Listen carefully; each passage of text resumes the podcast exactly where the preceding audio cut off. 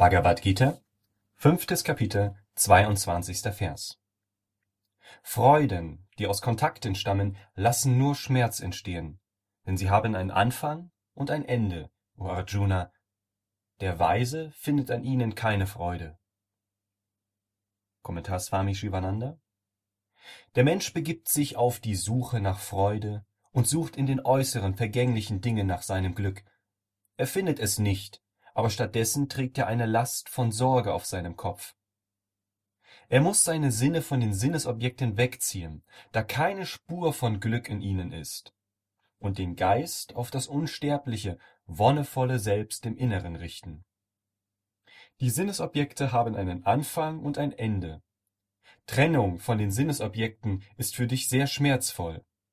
In der Phase zwischen dem Anfang und dem Ende erfährst du eine hohle, momentane, trügerische Freude. Diese flüchtige Freude beruht auf Avidya, Unwissenheit. Auch in der anderen Welt wirst du dieselbe Erfahrung machen. Wer über Unterscheidung, Selbsterkenntnis verfügt, wird niemals in diesen Sinnesobjekten Freude finden. Nur unwissende, leidenschaftliche Menschen finden Vergnügen an den Sinnesobjekten.